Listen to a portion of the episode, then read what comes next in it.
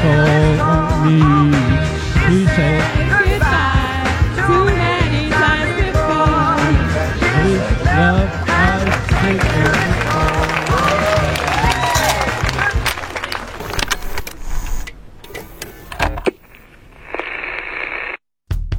欢迎回到《漂流银河系》，The Galaxy Talk Show，我是问。我是 Jason，嗨，嗨，《漂流银河系》是一档每周更新的生活类播客，由两位新晋小师为大家带来轻松解压的准中年生活分享。希望我们的播客电台可以陪伴大家度过每一个安静、刺激、兴奋以及孤独的线下时光。喜欢我们请留言点赞，你们的支持是我们更新的动力。公众号同名搜索“漂流银河系”，获取听友群二维码，和我们一起漂流。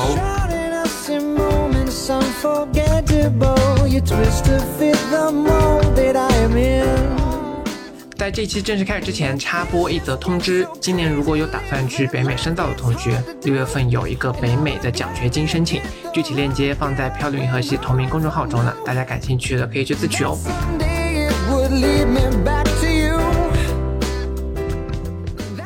今天《漂流银河系》的播出时间其实蛮特殊的，是在我们的高考结束之后，然后播出的新的一期。然后今天我们请到的嘉宾跟今天主题也非常有关系，他呢算是一个逆袭成功的典范的一个案例，从小县城啊，我是有加引号的小县城，然后到上海非常小资的一个做派的一个一个外资员工，我可以这样讲吗？先欢迎我们的嘉宾依赖。Hello Hello，你们好。我刚刚的形容有在准确吗？呃，非常的不准确。第一，我不是小县城；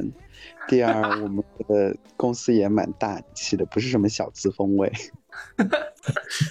我我来重新定义一下，我跟你说，它的重点其实是小县城都算了。我觉得依赖的重点是，它是从一个很一般的三本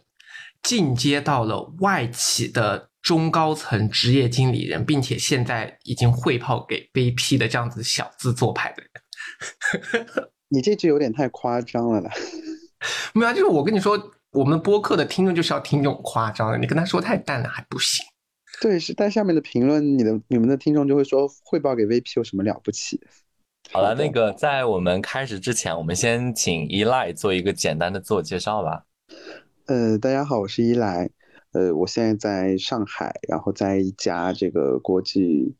知名的这个珠宝品牌做职业经理人，然后我来到上海有五年的时间，那今天也有很多的故事和经验可以分享给大家，谢谢。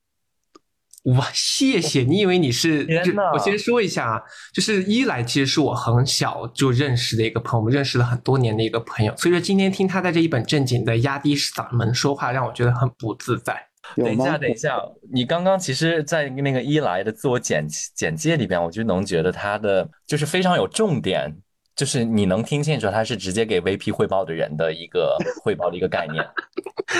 他是他是在装，不是因为这个东西是真的，我觉得就是一个你会形养成的一个习惯，你会立马就是捡重点，然后捡直接捡结果，以及讲一些解决方式直接去说。你像有的一些嘉宾，我先不点名了啊，他可能一开始就会踌躇半天，说啊我要怎么介绍呢？我心里在想，我说自我自我介绍有什么不会的？你真的很过分。哎，不过说起来，开玩笑，开玩笑。诶，那说起来，其实我们今天其实依赖的这个故事啊，比较觉得说跟我们今天主题比较相关的是，因为我记得当时依赖高考的时候，其实并没有考到一个我们所想象中非常好的一个分数，对不对？对的，我的高考，呃，只是在国内达到了三本线高一点点，当时还有三本，然后我的数学只考了三十九分，数学满分是多少？一百五十分。一百五十分，你只考了三十九分。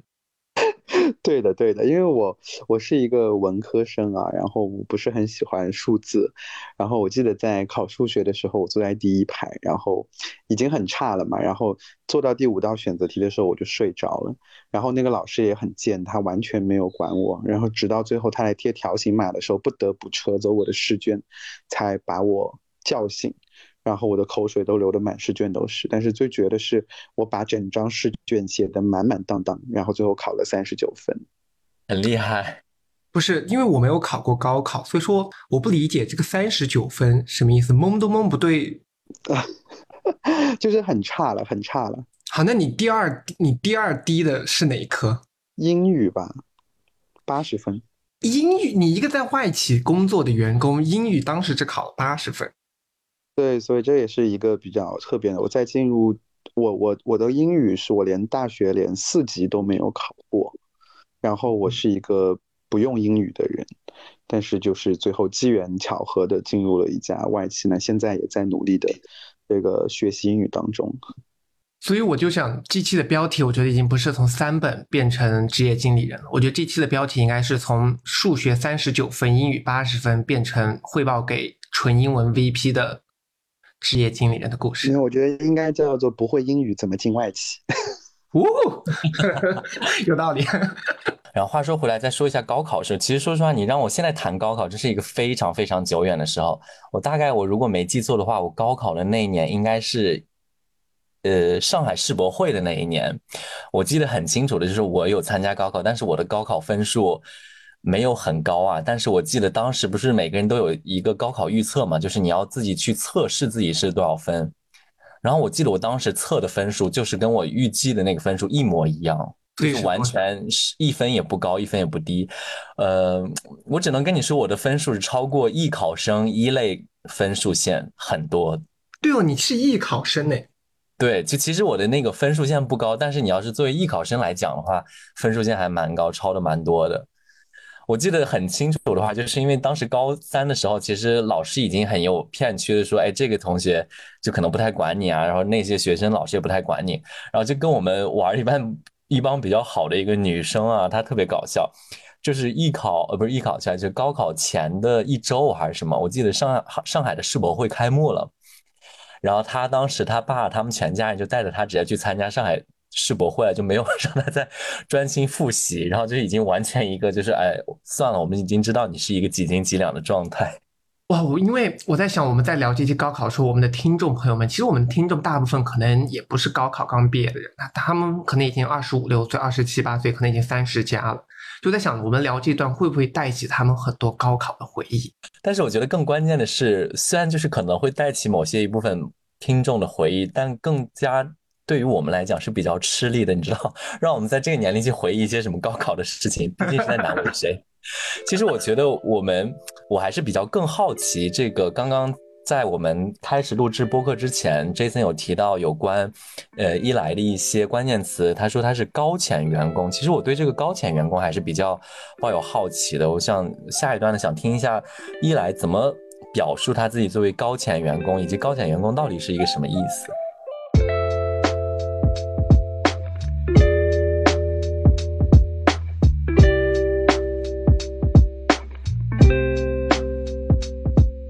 一来我不知道你同不同意我刚刚所说对你表述的这个高潜员工的这个这个这个代号。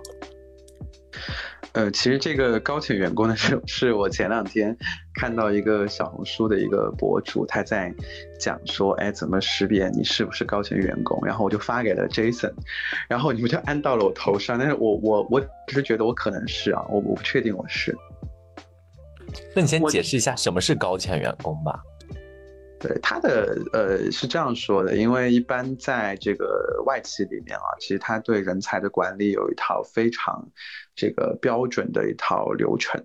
那呃，它的定义是，如果两个以上的这个部门主管都对你做出了有拥有高潜力的这个标签的话，那你就会被称为一个这个高潜员工。就是在一个有名单的，可能每个部门都会有一些高潜员工。那公司的一些重点的资源和一些这个项目都会就是优先于你。也就是说，要被多位领导看好才可以，对吧？对的，对的。然后你就可以横着走。就你知道我为什么说起这个事情来？是因为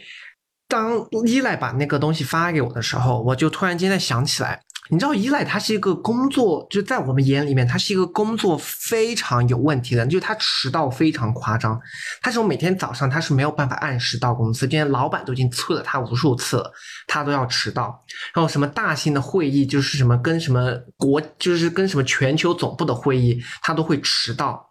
我没有啊，你不要乱说。你没有吗？你之前不是全球全球会议你就大迟到？我没有，所以说依赖你一般迟到是因为什么事情迟到？我起化妆吗？没有，我上班不化妆啊，我是单纯的起不来，因为我真的是一个很害怕早起的人。我从读书的时候就因为迟到还要拿学校的处分，我特你就是你叫我熬多晚的夜都可以。所以说你一般早上是几点工作？我们不打卡，但是我这段时间的话，一个一般是十一点到公司，好喽，然后我六点就走了。那凭什么迟到？因为就是老板喜欢呐、业绩比较好吧。没有，重点就是就是为什么说他是高潜，因为他当时在发那个小红书给我的时候，我就去看那个小红书那个博主去说什么是高潜员工嘛，就说其实这个高潜员工呢，就是他像他说的，你要有两个部门以上的人去肯定你，那肯定你之后的话呢，呃，你就会成为公司重点培养的对象，你的资源各方面都会好一些。还有个重点是什么？重点是依赖刚换了一个老板，那他的老板换了以后呢，新来的老板呢也对他就是非常的客气，因为大概那个博主也说，就是说如果你的手下有高潜员工离职，那对于这个经理或者对于这个 senior 经理来说，他是一个很不好的一个状态，证明你留不住人才嘛。所以就是这个新来的经理呢，就是他新来的老板呢，对依赖就非常的客气，而且好像已经经历过两个还是三个老板了，都对依赖非常客气。就依赖，你想想他各种迟到，然后在一个外企，然后就是不说英文，然后这就是很多不符合外企员工的这种特质在他身上。他又不是什么名牌大学，他一个三本，就是但不是歧视三本啊，就只是说在这个环境中，你干嘛人身攻击啊？我就想说，我刚刚一开始还前面的时候，对于你刚刚说那番话，我比较认同。后来越听越不对劲儿，说什么又不会英文，然后又不是名牌大学，什么还说他是三流学校，还说什么他就是想攻击各种攻各种攻击他。我说，如果如果是我的话，因为我还好，我知道你跟依赖是关系比较久嘛，就是听听众朋友会想说啊，这么要直接攻击嘉宾 OK 吗？但是我跟你讲，其实我跟 Jason 啊，真的我们两个，哎，我觉得我现在可以大爆一个秘密，就是你知道我们每次在上海有时候去 Jason 家录制嘛，其实依赖就是 Jason 的室友。我们录制了那么多期，我们请过了那么多嘉宾，我们完全没有想过说要依把依赖请上去当那个视频的那个嘉宾，然后结果我们现在录音频，不露脸的时候，反而就是请他出山。Yes，都搬走了，然后你们现在来请我是什么意思？当时你们录的，还我都在那个房间外面坐着。对啊，我记得有时候就是咱们在房间里面录制，就是录制，就是不时的传那些笑声，我就能听到那个依赖在外面走来走去，脚步声很大。对，然后 就是在讲，我当时的内心反应就是说，依赖一定在说为什么不请我？就活生生的一个我身边那么多故事，我的事业够你们讲一集，我的爱情又够你们讲一集，就是结果你们却一直都没有邀请我。然后那天 Jason 来邀请我的时候，然后我去看了一下嘛，我发现你们变成音频，我说我的容貌是有多怕被曝光，是怕我美到大家。然后再加上刚刚依赖呃不是那个 Jason 一直在攻击你说不会英文，然后学校毕业很差，这那你们是故意的。我跟你说，这就像小 S 说那个娇滴滴的那个女明星叫什么来着？徐志奇奇吗？什么徐静琪啦，那个啦，那个结婚嫁了个日本人那个。林志玲。对林志玲，就是就是因为依赖，就是我们现在的前提条件是依赖已经在就是外企混到了中高层，然后呢又是潜在的高潜员工，是在这个基础下面你才能够去说他三流学校、英文差什么的。你说你要是个真的就是一个就是混的也一般的人，我在那儿攻抨击人家，人家肯定也不行啊，拜托。如果真的是混的一般的人，你可能会鼓励他说：“哎，其实你现在取得的成绩也是蛮好的。对呀、就肯定是这样子啊，就是因为 ”天呐，这种话说出来感觉是很茶很茶的一个语言。对啊，但是我不在意啊，Jason 也是就是读美美国读的野鸡大学啊。哦，哎，excuse me。哎你不知 by 道 the way，现在现在你 Jason 在多伦多是读的一个非常有名的学校，哎，但是你知道吗？他当时出国就是因为他在国内实在是读不下去，学习太差了。他确实呢，出国之后有奋发图强。就是我我们当我们听说他在那边拿奖学金的时候，我们都惊呆了，就是惊掉下巴。就怎么可能？他怎么转变了？所以他的故事其实也很也蛮励志的，如何从一个差生进入到世界一流名校。嗯我，不想拍。Jason 已经生气了，我能感觉得出来。不是，重点是什么？好，回到咱回到这个高潜员工啊，就是说那么多，我其实想表达是什么？就是我发现他的老板，因为我经常听他分享他的，就是呃，依赖分享他的职场故事嘛，我发现他的老板都不是很敢惹他，就他说的方案，老板都说 yes，然后他迟到，老板也不太敢说他。你知道，这是非常神奇的一个点，因为他的老板也不是迟到的人，而且他以前的老板，就是他最开始很喜欢他那个老板，也说过依赖迟到的很多迟到这个问题很多次，就证明这个外企呢。他可能不打卡，但他并没有就是说真的是放松到你可以随时迟到的这种地步，就没有到这种层次。所以依赖作为这种这种情况下，他还是依然在保持他迟到然后的这种状态。然后我觉，所以我才觉得说那个高潜员工其实跟依赖很，就是我觉得很有可能依赖就已经是高潜员工了。没有，你说的太片面，你不能因为我是什么身份，所以我可以肆无忌惮。那我人和人都是相互的嘛，我的老板愿意做出这样子的让步，肯定是我在别的方面很这个让他满意。然后同时，我从哪一方面啊？工作方面呀，就是就是他他的买 还能是哪方面？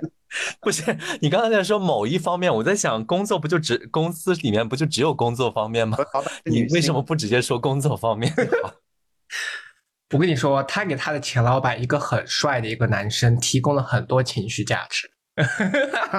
高了，我觉得是他给我提提供了很多的情绪价值。呃，其实我毕业之后呢，其实我可以说啊，至今到今天我毕业大概已经工，反正工作大概七八年了，我从来没有去过任何一次招聘会，不管是在学校阶段还是毕业后啊。那一般来说，像我们这种，呃。三本的学生啊，就比较差的学校，大大家都要跑这个招聘会去海投简历，但是我从来没有经历过这个阶段。那一方面来说，我觉得运气比较好，呃，我毕业之后去到了朋友家的公司，然后，我花了很短的时间做了很好的业绩，然后后来也是机缘巧合，就是来到上海啊，基基本上就是是。我就刷了一下上海的一家公司，他就联系了我，然后我来直接面试完，他就发给我了 offer，然后我就工作工作，然后大概又做了大概 一年，我其实是作为服务商第三方接到了我现在的这一家公司的呃一个案子，然后我就做，其实当时接这个案子大概只有十万块钱，然后我一个人做。甚至没有供应商啊，我一个人做，我大概用了半年把这十万做到了一百多万，从一个部门做到了两个部门，然后呃就做，然后后来我辞职了之后呢，其实这家呃外企当下就对我投来了一个橄榄枝，问我要不要过来，但是我觉得太难看了，因为刚刚从那边走嘛，我说我想休息一段时间，所以我又就是休息了一段时间之后接到了。呃，一个职位，然后大概半年，然后我才来到这家公司的，所以其实是有前因后果的。所以我总结一下，你不仅是从三本逆袭到外企，你还是从乙方跳到甲方。对的，而且是跨了行业。我在乙方乙方的时候做的是 marketing，然后现在在甲方我做的是 retail。那你进到这个公司以后，你大概在这个公司多少年？和你在公司内部的晋升是怎么发生的？我现在是在这个公司是第三年，然后我是三年两升嘛，就是每一年升了一次。然后我其实我一直在公司，包括跟员工去聊天的时候，我都会说，呃，我就是我们部门的一个小白鼠，就是所有新鲜的业务，就是全新没有人尝试的，都是由我来开始。然后呢，也庆幸是找对了一个一个一个赛道吧，也是实事，然后呃做成了一些事情。所以其实这三年的过程听起来好很光鲜亮丽，其实很很痛苦的。每一个我迟到的早晨呢，Jason 应该也有见多见到过我很多深夜一个人在客厅写 PPT 写到四五点钟。其实其实我还是有在努力付出，不是那种 只会迟到的人。不过确实啦，确实没有没有任何一个人的成功是一个巧合性的啊。就虽然除了那种非常，呃，就是除非你是天生的富二代啊之类的，但是确实你们你你确实是很需要一些 hard working 才可以达到一些你自己想要结的结果。嗯，是的，我觉得主要是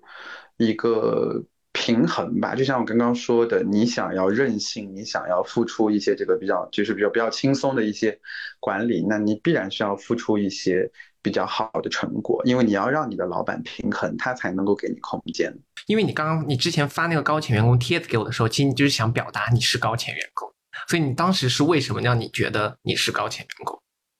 对，因为我其实是一个蛮后知后觉的人，我知道我们公司的这个人才体系很标准啊，但是其实我我一直没有多想说它后面有什么逻辑，然后是直到那天看到那个帖子，他先说大家会做一个给团队的人做一个评分嘛，因为我现在也开始带人了嘛，然后我也开过类似的会，我才回想起来说，哦，原来我开过，我们是这样分的，那我就想，那我的老板肯定也开过这样的会。然后去分说每个部门哪个人在哪一个这个，我们有一个九宫格嘛，在哪一个宫格里面，那他会有什么样的一些待遇，他就介绍。那我就听到说，比如说，呃，公司的资源都会比较倾斜给你，所有的哪怕是别的部门的老板都会知道你，然后你也会有一些机会到一些比较 high level 的这个 meeting 上面去做一些分享，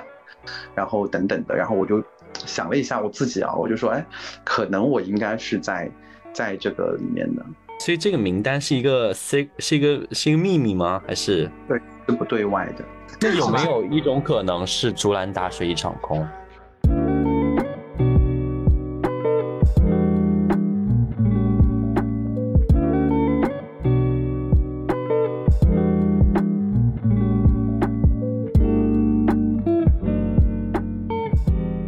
没关系，因为其实大家现在都很卷嘛，然后每个人，包括我的很多同事啊，跟我同龄人，他们比如说有在学习上面很卷的，比如说 Jason，Jason 其实是一个很卷的人，他就会觉得说，哎，现在市面上，呃，什么趋势比较好，我要去学习一个什么课程。那还有一种呢，像我的有些同事，他很在乎人际关系，他在公司，他们有规定的，每一个周必须要约几个同事吃饭，就是隔壁部门的那种，我是亲眼看到他们在执行。但是我呢，相对来说。说就比较佛系，就是我不会刻意的去做一些事情，我就是我觉得就是命运给了我什么，我就接住什么，然后把它做好。所以其实我没有期待说，哎，我一定要成为一个高潜员工要怎么样？我觉得我就是专注把自己手上的事情做好。有人在做，就是约员工、约同事吃饭的 KPI，那谁出钱？你我不知道他们谁出钱，因为我跟你说非常夸张，我也是才发现，就是在外企里面，其实很多的人都是这么做的，会跟别的部门的人约午饭，因为晚饭太费时间了，所以大家都会约午饭。然后我们部门呢，呃，也不是我们部门个，呃，我们大的这个 team 嘛，有有三个女孩子，然后他们三个真是每个星期有 KPI 在跟不同的人吃饭，我经常就是突然路过那儿。看到他们和一个完全没有工作交集的人在一起，然后他们就吃饭，我真的是惊呆。他们吃饭是目这个目的是什么呀？就是为了说呢，有一个人呢，就是稍微认识一下，那以后如果我的业务涉及到，呃，跟你有业务相关的时候，你能够稍微的照顾一下，或者说是不要为难嘛。大概大家是这个目的吧。哦，你确定不是为了听八卦吗？不是啊，因为。反正我看到太多了这样子，我真而且我据我了解，非常非常多的人是这样子，就所以每天中午啊，你看大家一说啊中午到点儿了，该去吃饭了，然后毫不相干的人们其实每天中午都在吃饭。那你这种十一点到，人家饭都约好了，你岂不是就是完全都落后？从来不约，我跟你说，我到这个公司三年，我从来没有主动约过任何一个人吃中午饭，我都只和自己 team 的人吃饭。然后唯一有一次，一个隔壁 team 的人约我吃饭，还是因为我们在合作一个大的项目，但是我也没有去。他肯定会说心里在想拽什么？哦，没有没有，那天是我刚好我的老板叫我吃饭，所以我跟老板去吃饭。哦 所以你是有正当的理由。对对对对对，但是我我不是很喜欢刻意去。因为我我老觉得我，比如说我今天中午专门约你吃饭，然后其实这顿饭我会吃的很累，因为要不停的说话。然后其次我也觉得不见得在未来真的有需要帮助的时候，你会因为这一段这一顿饭而帮助我。所以我觉得如果我们有有到合作了，我觉得我展现一个专业的态度，让你觉得跟我合作是舒服的更加重要。我其实蛮想替我们听众朋友们问一题的啊，你这个我觉得你可以想一想，然后你是否要回答我。我常常听到我们的听众朋友们在后台跟我们说，他们听到了一些 外企的水很深，外企公司的水很深。你觉得这个是事实吗？呃，因为这也是我第一家外企啊。其实我来到这里花了半年的时间，我才适应这个环境。尤其我是从乙方过来的啊，呃，确实外企这个圈子其实非常小，你会发现，然后它的消息流通的非常快。然后呢，外企当中，我觉得有一类人是很标准的那种。也不能说人家八卦精吧，就是很爱打听消息，他消息很灵通的。就是你八百年前的同事去了哪一家和谁撕逼了，又怎么样了，最近在找工作，他都知道。所以，我我特别小心。然后我在公司的准则就是，我可以听八卦，我绝不参与聊八卦。哎，我觉得这个非常重要。我觉得这个就是你你可以接收信息，但是一定不要流传信息。对，所以奉劝大家，其实不管在什么类型的公司，不要做一个八卦精，因为真的是你不会留下一个好的印象的。然后，呃，同时啊，外企有很多的好，不像你们说的，虽然我们呃是有一些八卦，但但但是我们还是有很多好地方的。所以大家也不要对外企妖魔化。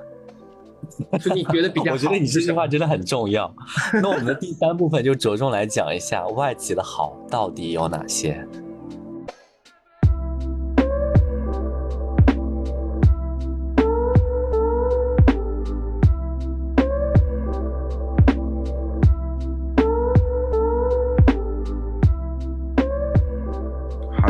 觉得其实外企它，呃，最好的一点啊，是它尊重每个员工，这个是真的。就举个例子，且它在对人才的发展上呢，就是我刚刚感受最深的。我们，呃，每一年年初都有 g o setting，就是会去设计明年的目标，然后定期的老板要和你回复，然后，呃，同时他还会，像我，我有一个比较特殊的，因为我英文不好嘛，所以我的老板专门为我。买了英文课，让我在上英文课，公司出钱。然后其他的话就是老生常谈了，就比如说假假期，因为一般我以前的工作啊，一年就是五天的年假，然后我我现在像今年我有二十七天，然后二十七天带薪年假吗？对呀，而且我们还有你呢天的带薪病假，你多少天？多少天？每个月多少天？一总共一百八十天。带薪带薪，你说的是真的吗？三个月，六呃六个月，六个月。意思如果比如说我今天腿骨折了，或者是怎么样，我需要请一个长病假的话，休息有六个月之久。所以是说，那个病假就是一定要在你生病的条件前提之下才可以使用，对吧？这个是那个长病假，我们还有普通的病假有七天，就是全新病假。每天每个月七天吗？还是没有，总共一年七天哦，就是年假之外的。对，然后我们还有呃补充商业保险，也就是说我今天如果去看病，我的医保刷掉多少钱，然后公司都会直接全部报给我百分百，而且我的家人也可以报百分之五十。是就是你的直系亲属吗？还就是所有亲属也可以？直系亲属，直系亲属。哦哦，干嘛要跟他拜把子兄弟了？是不是？突然想叫一声弟弟，而且我爸爸，我们 出什么的，就是都标准还都还挺高的。就是你，我觉得也可能是因为你的职级比较高，所以你的那些什么出差补助还蛮高的吧？我们不是补助，我因为我们因为因为一般公司如果你去出差，你是直接报销嘛，你就先付。对。出差的话，我们会有有专门的这个商旅平台，就是至少你的机票和酒店你就直接在上面订就好了，你只用出一个你吃饭的钱，然后它有每一天的标准。然后我们确实是每个 level 它的标准会不一样，但是都还蛮好的。然后如果我们出差到国际的话，只要飞六个小时以上都是商务舱。我天，好，那我就现在问一下，就是在国内。如果是那个按照国内出行的标准话，你们的那个房间的价格是多少上限？就是以你的职级来讲的话，我的职级啊，我的职级的话，一线城市是一千二，二线呢？二线大概八百，反正就是我基本上，因为到到，比如他三四线可能才六百，但是三四线六百已经可以住当地最好的酒店。天，反正最大都是六百。真的好羡慕哎，难怪就是大家都很多人都蛮想去外企的。对对，他在对人的关注上面确实是呃很重视的。而且我跟你们说，就是我之前在对外企还有一个误区，就是大家总觉得说在外企就是学不到东西啊什么的，因为很多有些时候的观念就是说你在外企可能，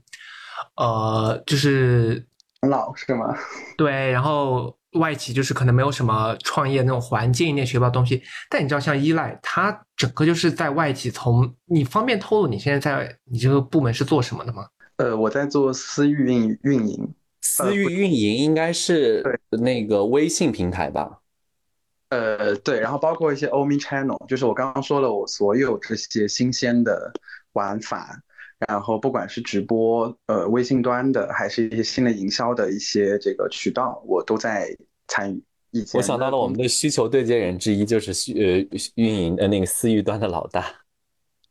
对，因为我以前是有 marketing 背景的嘛，所以我其实我一直常开玩笑说我是 retail 的 PR，就是我也做很多跟 marketing 相关的活，所以，呃，我认为啊，其实如果你想在一个职场里面有比较快的发展的话，其实如果你是多面手的话，其实机会还蛮大的，因为只有你能做，因为一般来说，上外企我我包括我跟我的员工也会说，我说大家，呃。准则就是你管好你的一亩三分地，就是你面前的这些工作，就是所有你要 own 的部分，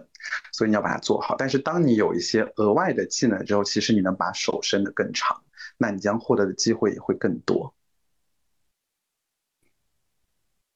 对，是的，而且我突然间在想，就是外企也分的，像比如说依赖的这种外企，其实它不是，就是我们说现在所说的外企，不一定是外国开来公司，它可能是外国的品牌，就依赖在的是一家外国的品牌嘛。但在这种外国的品牌的话呢，其实也有很多分的。就是我也认识很多外国很高端、很高端的品牌，但它在中国的整个团队就很小，所以它的福利也到不了什么。因为我以前也做乙方，我也对接过很多，像比如说像依赖他们这个体量，就他们不属于那种非常非常高端，但是属于销量很不错的，就是普罗大众有些人也就是比较轻奢，但是大家也可以消费得起，所以他们的受众就很广。那受众一广，然后销量一高，然后他的那个团队就大。就是其实外企也是要走这种团队大的，如果你去了一家团队小的外企，它也达不到就是依赖性的这种。其实还好哦，就是我我那天我昨天今天中午吃饭，我得知了 我的同事他是阿迪达斯出来的，他跟我说阿迪达斯现在人家有十几层楼，我就惊呆。你就你这个体量不能跟阿阿迪达斯比了吧？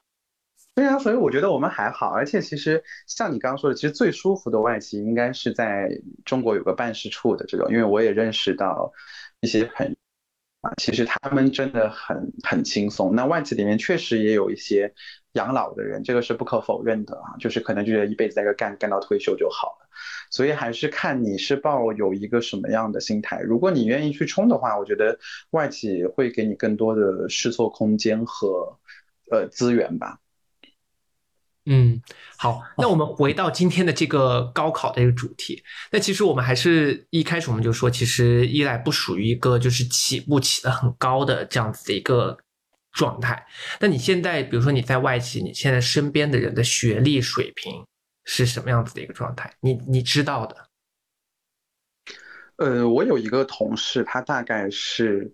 呃，就是首先我们办公室很多外国人。然后我有一个同事呢，是个 A B C，然后他是在一个他的他他是学数学的，他是在世界排名前几的某一个学校。然后身边我我有看到过，因为以前有那个领英嘛，我看到各种复旦复旦的呀，然后反正都是名校了，基本都是名校。我觉得我是我们公司唯一一个三本院校的学生。所以你觉得你的你的这个学历有给你带来一种职场的阻力吗？没有哎，因为我来到这家外企的时候，基本上是在我工作大概三四年后嘛。因为学历它其实一个敲门砖，当你找第一份工作的时候，我觉得学历大家会要看一看，企业在筛选的时候是要看。但是当你到后面几年，其实更重要的是你的经验呐。我觉得今天这一期其实不能说是呃回到高考的这个主题，我们只是借着高考的外壳来说了一下人生，不管是职场选择是，或者是你的工作晋升的一个道路的一个一个选择。我觉得这个更多的应该是倾向于这个。然后听完这么多之后，我不知道有多少人啊，就是破碎掉了多少人在呃那个外企在大家心目中的形象，又不知道会重新拾起多少人想要重新进入外企的一个梦想。但是对于我来讲呢，听到那么多福利以后，我觉得我还是蛮想冲进外企的。我尤其是我听到，尤其是我听到你的那个带薪年假也太长了吧？对，我现在我觉得，如果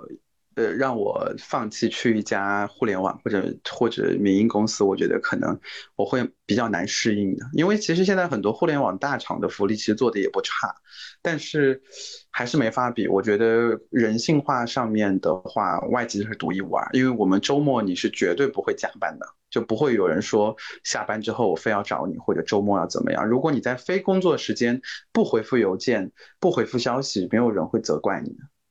我觉得这个东西就是，嗯，怎么说呢？就是你也不能说它民营企业或者是互联网公司不呃不人性化。我只能跟你，我只能跟你们说的是，这种东西完全是没有一个保证的。因为我现在所处的一个工作环境就是属于一个呃互联网的一个一个一个企业吧。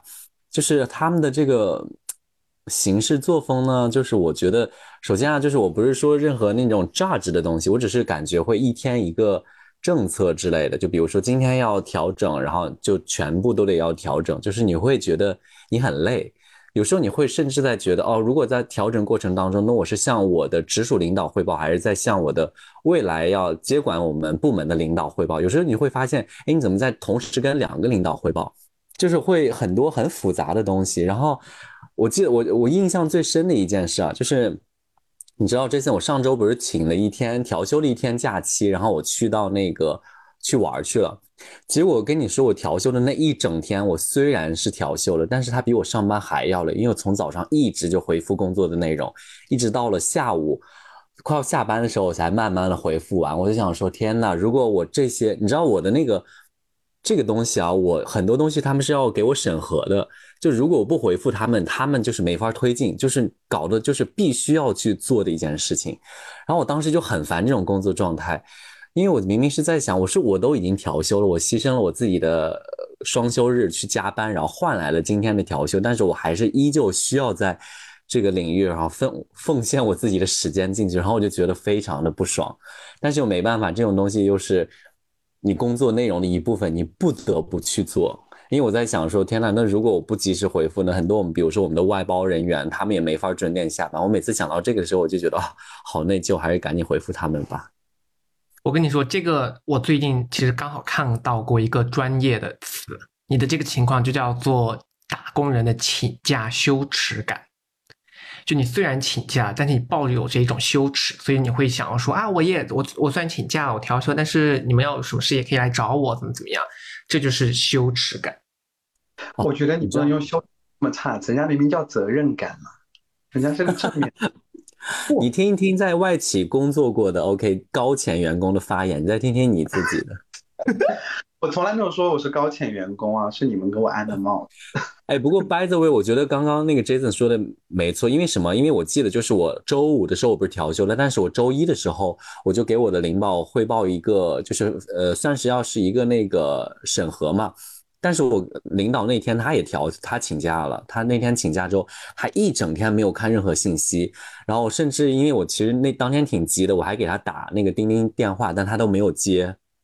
直到到了第二天的早上，我就后来我又约了一个会，约到第二天早上的十点钟，然后他早上起来，他才同意我的会，然后接着才在那个会上才对我第一天的工作内容进行了一个一个就是那个评判嘛。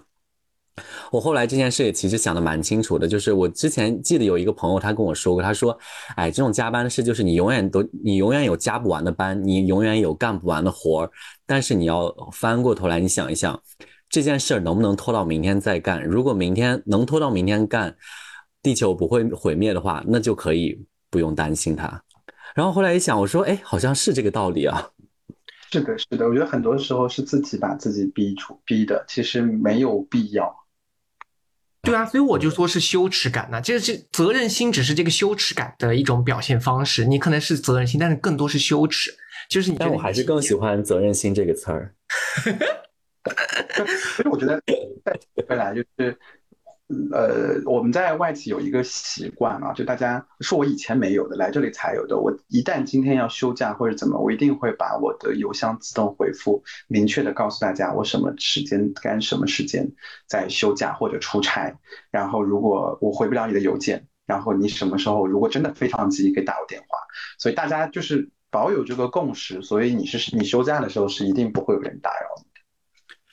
对，我觉得这个真的还是很看重。像我们公司，就是我说我们公司是那种半外企，我唯一觉得我们公司好的一个点就是你们假我知道你要说什么，我们是打着外企的工名号在做什么，但是我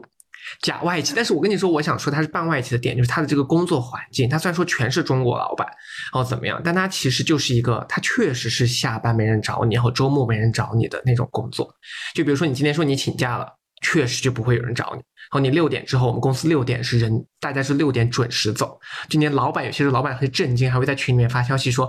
早上九点半不看你们准时来，六点钟我一出办公室，整个办公室人都没有。就是大家真的走的非常准点，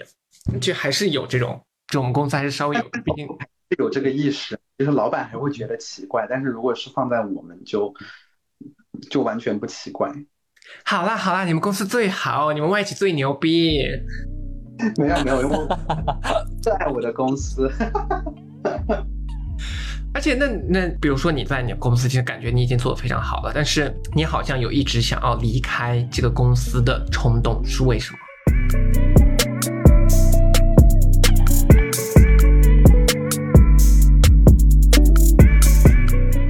呃，我我呃别不能乱说啊！我是大概在去年疫情，呃，二零二一年的下半年有有一段时间想离开。其实我现在回过头来想啊，就很正常，因为首先，其实我在这一份职业之前，我的工作的最长的年限大概一年半一份工作。然后我觉得第一个是那个可能一年半的时间到了，然后我有一些心理告诉自己说你要离开。然后第二个点，其实那个时候是我最成长最痛苦的时候，所以我会想要逃避。